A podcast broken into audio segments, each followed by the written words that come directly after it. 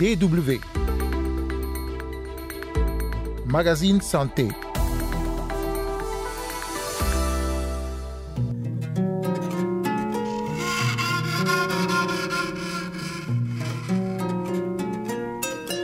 On a eu beaucoup de, décès à cause des maladies liées à, la pluie. Ibrahim Adamou, que vous venez d'entendre, est l'une des nombreuses victimes des inondations à répétition au Niger. Des inondations causées par les fortes précipitations pendant la saison des pluies et qui entraînent souvent des épidémies comme le choléra ou une augmentation des cas de paludisme. Dans ce magazine, nous verrons entre autres ce qui est fait en termes de prévention pour éviter une prolifération des maladies pendant la saison des pluies au Niger. Puis en seconde partie d'émission, nous irons au Ghana où une start-up collecte des données sur les types de cancers qui affectent les personnes ayant la peau noire. Carole Assillon, micro, vous écoutez le magazine Santé. Bonjour à toutes et à tous.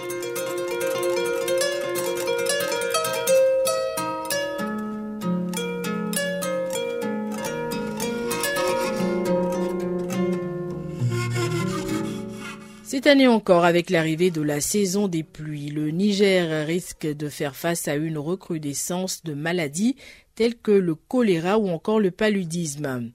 Au Niger, la saison des pluies qui s'étend du mois de juin à septembre est souvent marquée en effet par des inondations provoquées par les fortes pluies et la montée du niveau des eaux du fleuve Niger, le principal cours d'eau du pays. Le service de météorologie nationale qui a déjà sonné l'alerte parle d'une saison des pluies précoces et de précipitations qui seront abondantes cette année. Les autorités sanitaires sont donc averties et prennent des dispositions. Plus de détails avec notre correspondant au Niger, Abdoukarim Mahamadou. Dans mon quartier l'année dernière, vraiment, la pluie a fait beaucoup de dégâts. Avec l'eau stagnée, là, on a eu beaucoup de cas de maladies. Tout l'effondrement des maisons, là, ça a beaucoup provoqué des, des décès. Et même les maladies, on a eu beaucoup de, de décès à cause des maladies liées à, la pluie. Là. Ibrahim Adamou vit à Kirkisoy, un quartier périphérique de Niamey situé sur la rive droite du fleuve Niger, où les inondations sont récurrentes. Tout comme beaucoup d'autres résidents du quartier, Ibrahim a perdu sa maison qui s'est effondrée. Les intempéries ont causé des pertes en vies humaines, mais des décès liés à des maladies hydriques ont également été enregistrés. Le même scénario pourrait se répéter cette année avec l'arrivée de la saison des pluies.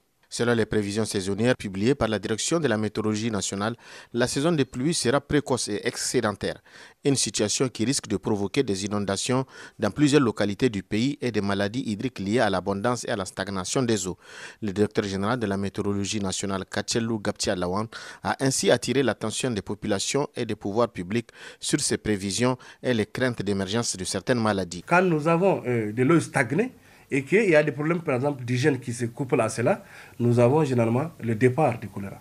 L'année passée, il y a eu, je crois, pas moins de 60 morts dus au choléra. Même si ça a passé un peu sous silence, il y avait quand même une épidémie de choléra.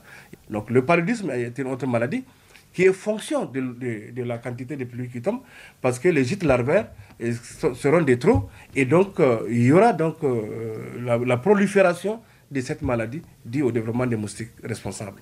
Alertés, les autorités sanitaires ont pris des dispositions pour prévenir toute épidémie.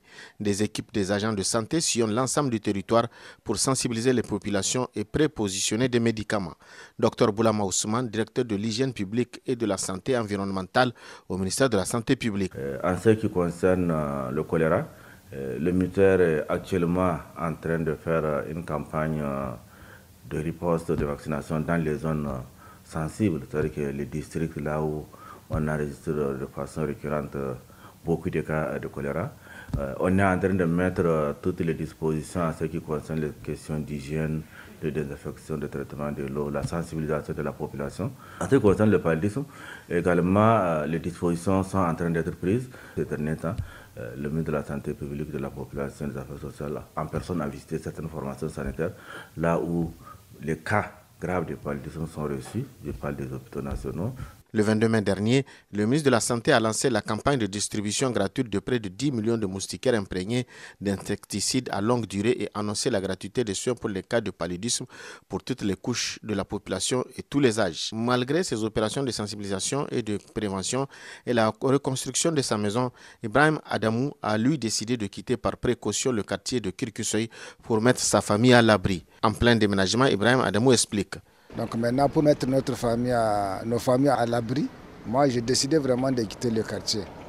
Donc je vais aller chercher un quartier vraiment où je vais bien caser ma famille pour qu'elle soit à l'abri de toute inondation.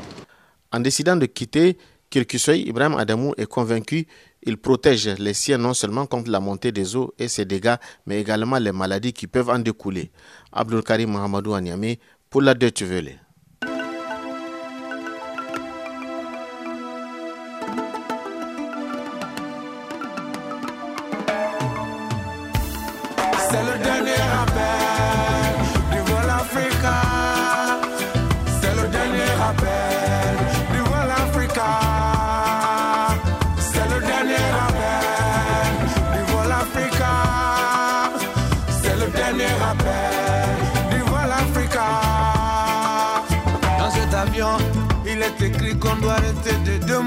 De commander.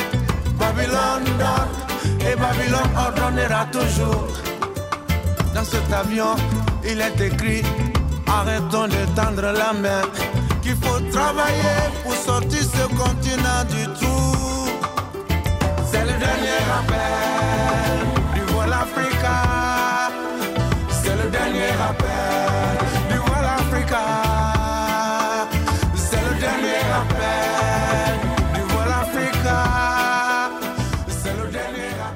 Le magazine Santé seconde partie en quitte le Niger pour le Ghana.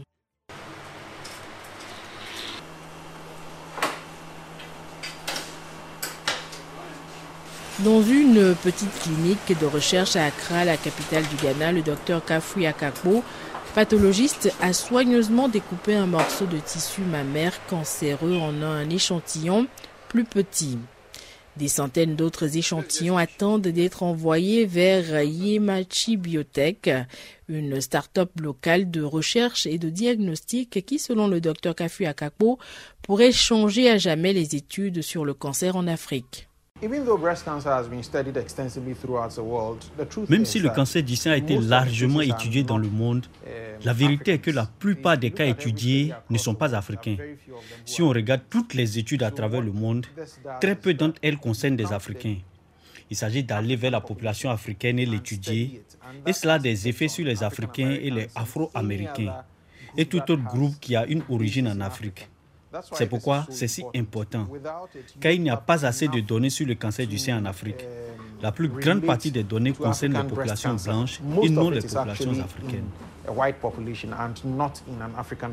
Les données concrètes sur le cancer en Afrique sont rares alors que plus de 17% de la population mondiale vit sur le continent africain, seuls 2% des participants aux études génomiques sont d'origine africaine, selon le département américain de la santé et des services sociaux. Yemati Biotech vise à changer cela en construisant une archive génomique unique en son genre des cancers chez les Noirs du monde entier. Le docteur Lassé Bedioko, directeur général et cofondateur de Yemachi, explique.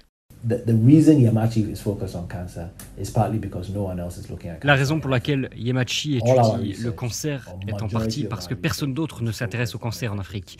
Toutes nos recherches, ou la majorité de nos recherches, sont axées sur euh, les maladies infectieuses. Et pourtant, nous avons certains des taux de mortalité dus au cancer les plus élevés au monde.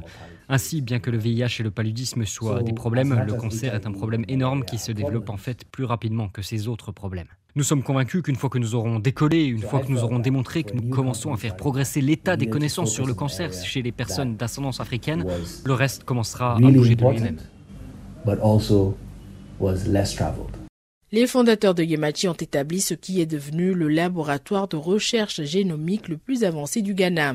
En tant que l'un des seuls laboratoires du pays équipés pour l'analyse moléculaire, l'équipe du docteur Pediacos est chargé de collecter des données qui devraient aider au développement d'une médecine de précision pour les patients atteints de cancer à travers le continent et sa diaspora. Le docteur Kafu Akakbo participe à une étude sur les différents types de cancers du sein affectant les femmes noires qui seraient exposées de manière disproportionnée à la maladie. Une autre étude visera à séquencer chaque type de cancer infantile au Ghana au cours de l'année. Yemachi a également lancé récemment le premier kit au Ghana pour le dépistage à domicile du papillomavirus humain, l'une des principales causes du cancer du col de l'utérus. L'American Cancer Society estime que plus d'un tiers des décès dus au cancer du col de l'utérus dans le monde survient en Afrique. En un peu plus d'un an, Yemati a levé environ 3 millions de dollars en financement de démarrage, principalement auprès d'investisseurs africains.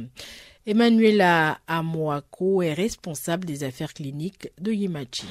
Um, le traitement du cancer ne se fera pas toujours en clinique. Le traitement du cancer se fera en laboratoire. La plupart des traitements ont commencé sur une table de laboratoire. Et si nous devons trouver un remède, si nous devons faire la course pour un remède en Afrique pour les Africains, alors nous devons le commencer ici. C'est avec cette initiative au Ghana que prend fin ce magazine. Merci pour l'écoute. Rendez-vous la semaine prochaine pour un nouveau numéro et d'ici là, prenez soin de vous.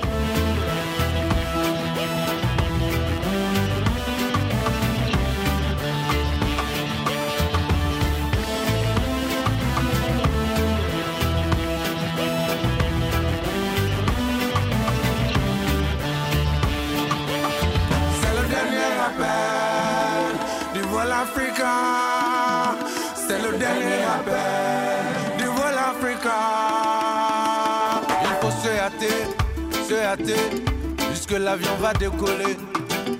Mes frères, mes soeurs, vous êtes tous invités. Pour cet avion, pas de passeport, aucun papier n'est demandé. Seulement votre volonté de voir ce continent sauvé. C'est le dernier appel